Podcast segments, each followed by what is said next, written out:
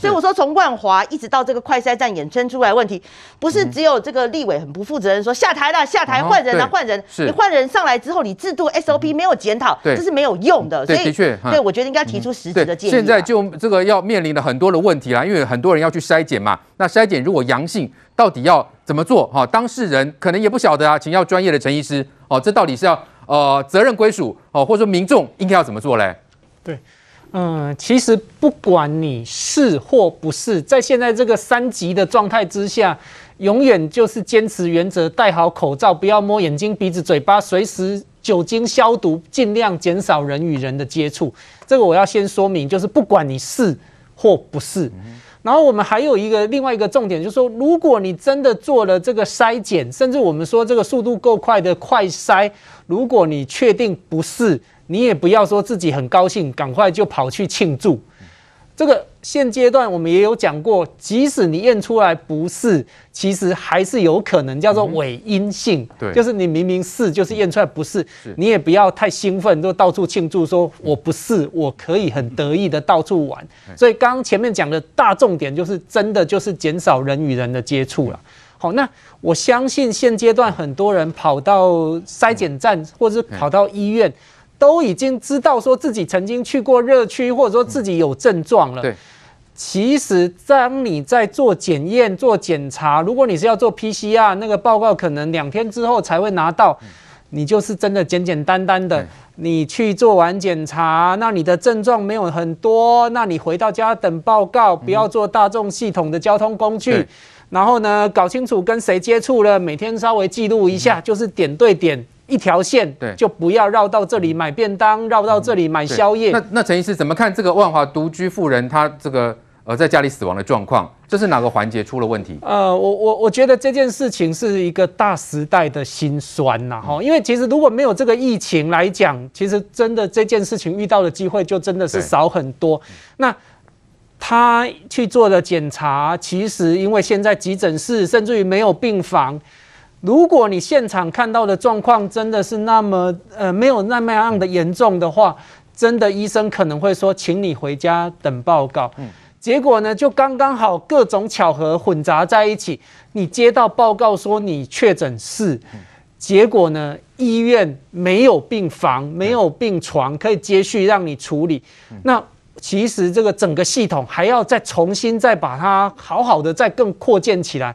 你绝对不是告诉他说我没有病房、没有病床就结束了。我们还是要希望在接下来告诉他说，哎，我们帮你找找看床位，我们接下来会有谁帮你联络？那甚至于刚刚提到的这个，甚至于卫生单位啦、卫生所啦，网上通报，对，里长啊这部分的一些连接系统要全部连接。所以这件事情绝对不是单一的问题，而是各个地方互相连接部分，可以借着这个案例再把它更加强起来。啊哈，对，因为既然有这个案例出现，那表示不会是单一，之后也许也会有同样的状况出现来来源之。怎么样看这当中哪个环节出现了一些问题，必须要去把它补强？现在整个就是这个状况，就是说很多人呢、啊，他是去医院裁剪，或然后裁剪完之后他回家等通知，然后在家里面接到医院通知说你确诊了。然后医院就会跟他讲说，那你就在家里面待着。然后这段时间都不太会有人会跟他联络，包括卫生局或者是其实政府单位都不会联络，他就在家里面一直等。因为这几天我一直处理类似的案例，有一个是在家里早上的知道确诊了，然后他一直后来下午还发烧，还一直咳嗽，咳到有血丝了，都不知道怎么办。然后打一一九，然后也都没有人理他。然后后来透过我，我在拜托一一九跟卫生局，然后大概七八点把他接到检疫所。这这这是其中一个案例。嗯刚刚也有一个案例是。他也是在在家里接到确诊，然后忙躲到车上。为什么躲到车上？因为他家里还有其他家人，他怕传染给他的家人。那在车上，然后后来我说：“那你吃什么？”他就说：“我就去路边买东西吃。”嗯，然后对，就是这样哦。然后我就说：“那你赶快回家，你叫你的家人搬到别的地方住，你在家里等，然后跟他们隔离。”后来我就一直问卫生局说：“哎，这这怎么会这样？”卫生局说：“跟现在全国都是这样。好，那个指挥中心有发布一个。”贴图啊，就是说，假设你是 COVID-19 的确诊者，请轻症你就待在家里面，一人一室。如果非必要，一定要共用浴室的话，保持通风，前后要消毒。所以现在是全国就是指挥中心公布的就是这样。所以刚刚那个妇人很正常，她去了医院，医院做筛检，因为感觉她不是重症，所以就你先回家等消息，然后你她要回家得到消息。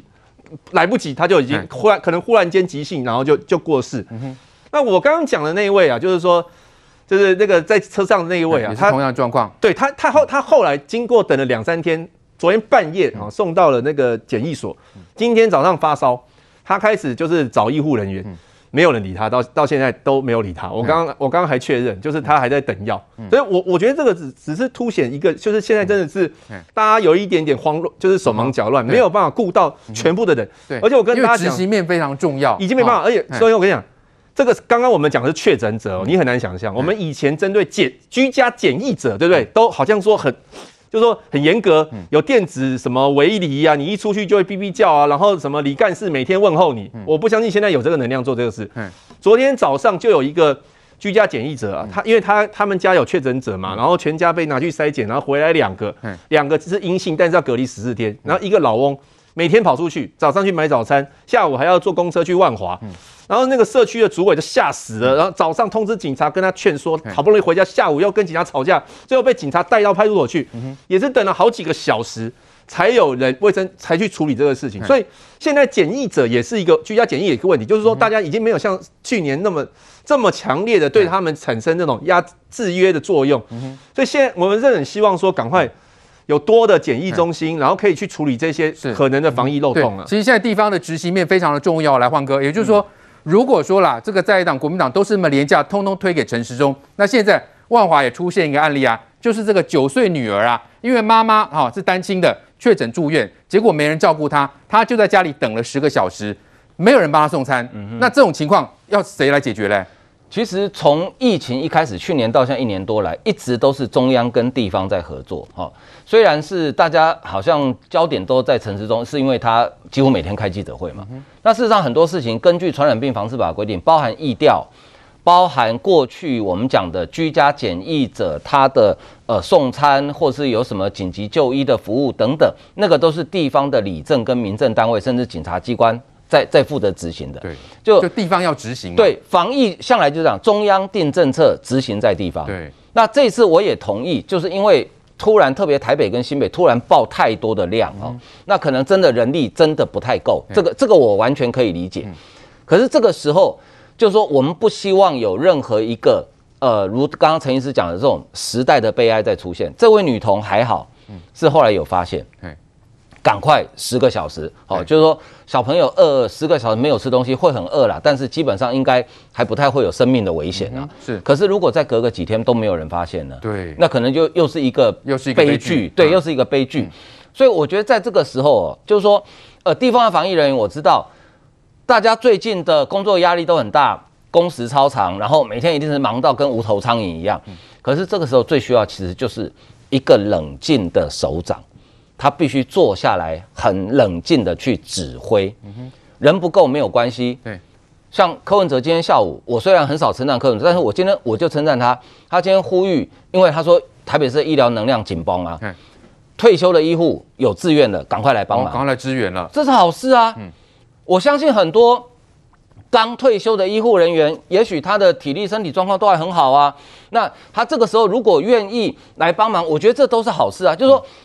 当你发现你所有的能量都投入不够的时候，要么第一向中央请求支援，要么第二向民间请求支援。对，好，要么那其他县市可以支援，当然你跟这中央都可以统一调配嘛。所以我觉得这个时候就是冷静的指挥官，然后他知道问题出在哪里，知道哪边需要更花更多的人力，知道哪边可以暂时先不要急，很冷静的指挥官，这个时候就很重要。如果自己不懂。或者说你觉得自己是非专业、非公卫专业，你可以授权一个更专业的人来领导整个地方层级的防疫指挥工作。好，当台湾疫情升温的时候，中国又在操作吗？好，国台办这两天说了，啊，他说中国呢心系台湾同胞的健康安全，尽最大的努力帮助啊台湾能够战胜疫情。台湾同胞也急切的期盼使用中国疫苗，真的吗？好，我们的这个陆委会就回应了。对岸呢不必假好心啦，只要不阻挠呢，我方就可以取得更多可靠的疫苗。同时，我们的国安单位也讲了，他说最近呢有很多亲中的讯息啊，或政治人物防疫的说辞呢，跟胡锡进的谬论有高度的一致性。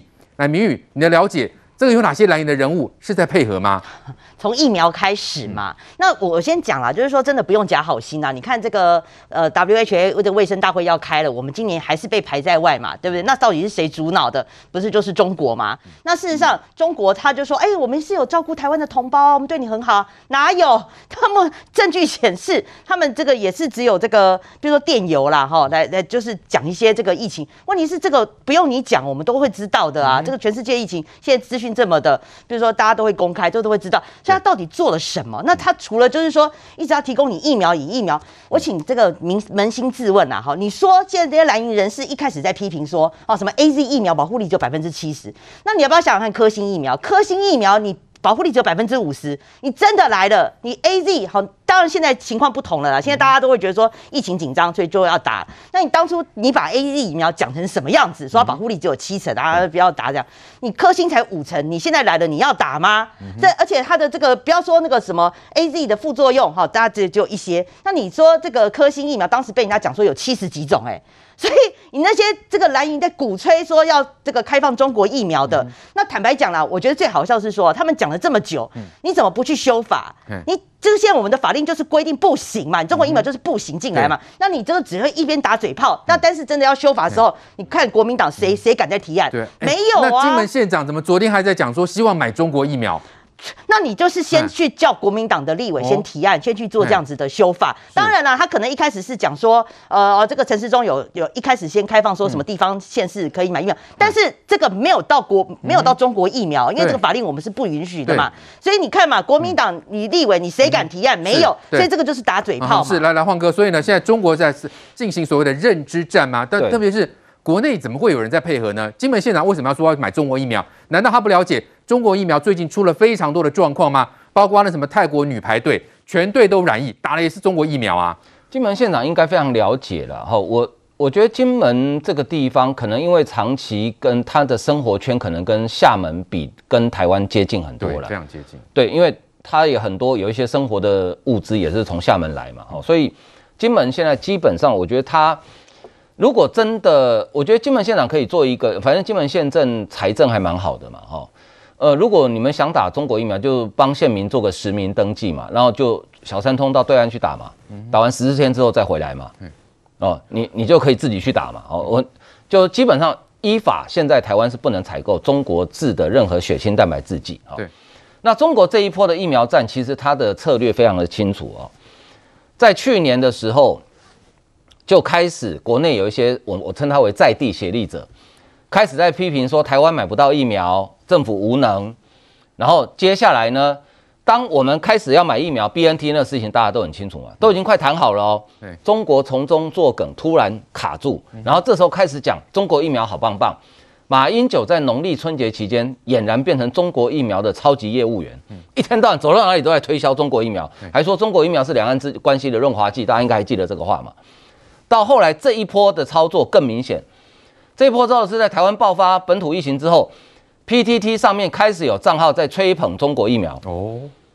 后来经过国安单位调查，这些账号绝大多数是中国的网军哦。然后丁守中，我不晓得他是搞不清楚还是故意的，还在他的粉砖还在跟跟风说哦要打中国疫苗，带头。对，其实这一波很清楚，好，他就是要摧毁台湾人，因为我们去年的防疫，我们建立了很。非常高的高度的自信心，是他就是要利用这一波本土疫情的爆发，要摧毁台湾人的自信心，让台湾人觉得全世界只有中国可以依靠。那当台湾人各方面都依靠中国的时候，到最后中国就不费一兵一卒就可以把台湾吃掉了。是那事实上，我告诉大家，科兴我们就不谈了，因为科兴根本没有经过 WHO 的紧急使用授权。对，即使以中国国药集团的疫苗。他们在实验室做出来的数据，它的综合抗体的浓度大约比我们下个月要生产出来的高端跟联亚疫苗大概只有我们二分之一到三分之一而已。哦，啊，如果我们国家自己有安全又有效的疫苗，对，我们为什么不用？嗯哼，对，我们为什么要用中国的疫苗？好，你说好，我们疫苗下个月才做得出来，可是现在有 AZ 啊。今天下午四十万剂就到啦、啊，四十万剂，我想应该撑一个月，应该没什么太大问题嘛，对不对？然后接着还有莫德纳啊，因为美国政府他也帮我们出面跟莫德纳药厂说，哎，是不是因为合约写的是六月中交货，但是美国政府现在拜托他说，是不是可以提早交货？那等到 AZ 来了，莫德纳来了，那我们国产疫苗也差不多问世要做好了嘛？那我们还有什么理由要用中国疫苗？对，的确，所以有些人是不是操之过急呢？再配合对岸呢？来，梅梅姐，胡锡进说了，台湾吹口气就倒了。哦，我这样讲哈，一个月纷乱的台湾，一个月没有办法中央跟地方合作，人民相信政府，政府有效统御领导的台湾，一个月脆弱的台湾，那就是中国所最乐见的。我们大家要知道，我们能够走过这么一年多来辛苦的抗疫路，是为什么？是因为中央跟地方合作，是因为官民的合作。那趁中共趁这个时候，你看他释放多少假讯息出来，其实那个都是中央厨房出菜。然后你就看，开始就有媒媒体或是一些政治人物在那边鼓吹附和他们的话，然后接着在网络上面开始大量的传播，这个就是典型的认知作战。那从刚刚说说它的所有的来源，除了在中国以外，比如说鼓吹中国的疫苗，他说是灭活疫苗，我们说是减毒啊，灭活是他们的嘛，所以看就是他们的农场出菜来的嘛。那我们这边政治人物就很可笑，我只举一个例子啊、哦。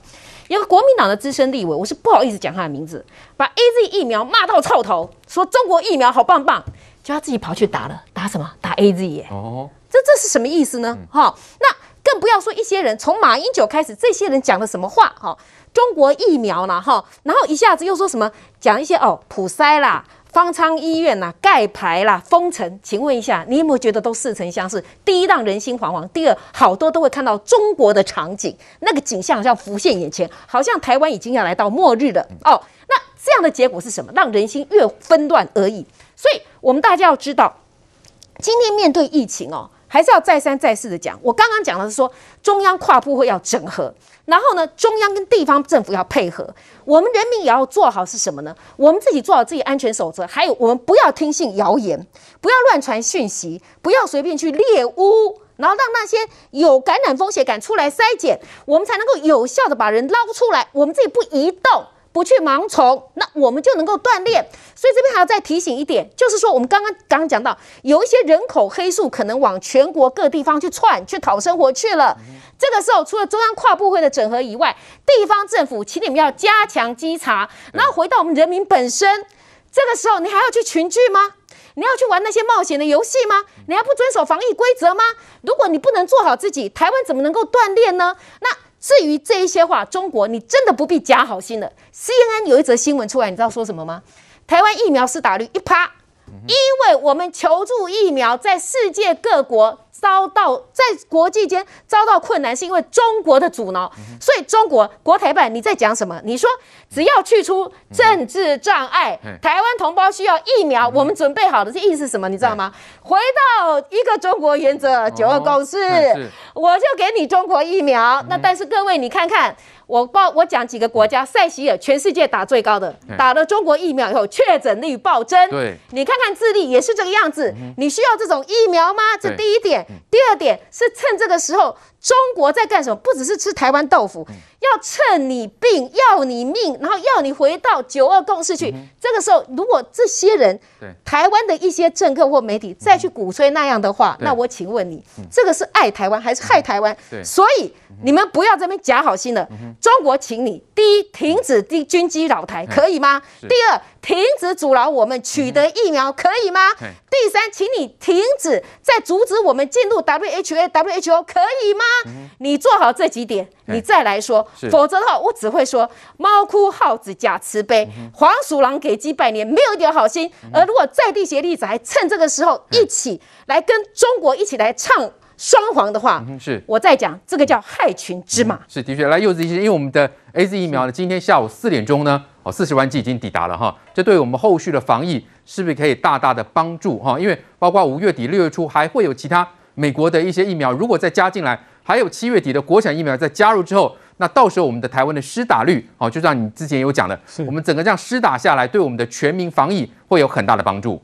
嗯，这一定有帮忙的了哈。诶，近期之内，其实这个施打的意愿大幅的提高了哈。那当然，这个国家有把它分配说，诶，第一优先、第二优先、第三优先，包括这医护人员这个第一线的战士，如果可以施打的话，其实对于整个疫情的散播，绝对是有帮助的。它可以说。我本来一个疾病可能会散播给身边六个人或者是五个人，但是刚好呢，其中有两个人、三个人打过疫苗了，其实这个线路散播出去的几率就减少了哈。所以也提醒说，当疫苗出进来了，如果你还没有资格，那当然就是有资格的人赶快先去打，然后陆续剩下来的，当你到了你有资格的时候，也不用担心这个后续的影响，就真的努力的去打。陈医师，美国说他们疫苗打了之后，口罩就可以拿下来，哎，真的。可以这样子吗？可以这么放心吗？呃，我我我觉得美国讲这句话，其实有部分是宣传呐、啊。哦哦，他是会希望说，当我用这个诱因来告诉你的时候，你也能够。接受这支疫苗，增加他们施打，但是这个疫苗的意愿就对了。对，但是我还是建议说，即使我们打了疫苗，在这个疫情还没有平稳之前呢，其实请大家打疫苗，勤洗手，戴口罩，然后不摸眼鼻口，我们认真的阻断任何一个传播出去的一条链子。所以，因为美国那种情况，老实讲，我们就很担心疫情会再起。哦，他们是不是急切的想把口罩拿下来？哎、欸，其实哈，就是说跟我们的民族性有很大的差别。其其实各位知道了哈，戴着口罩呼吸，戴着口罩讲话，真的非常非常不舒服，尤其天气热的时候。所以很多人真的口罩戴不住了。你有的时候去某些地方，嗯，口罩戴在嘴巴、鼻孔没盖住；有的人直接口罩戴在下巴、鼻子跟嘴巴没盖住，只是应付检查用的。但是实际上，这个台湾一整年的训练，其实大家戴口罩的习惯已经慢慢建立培养了。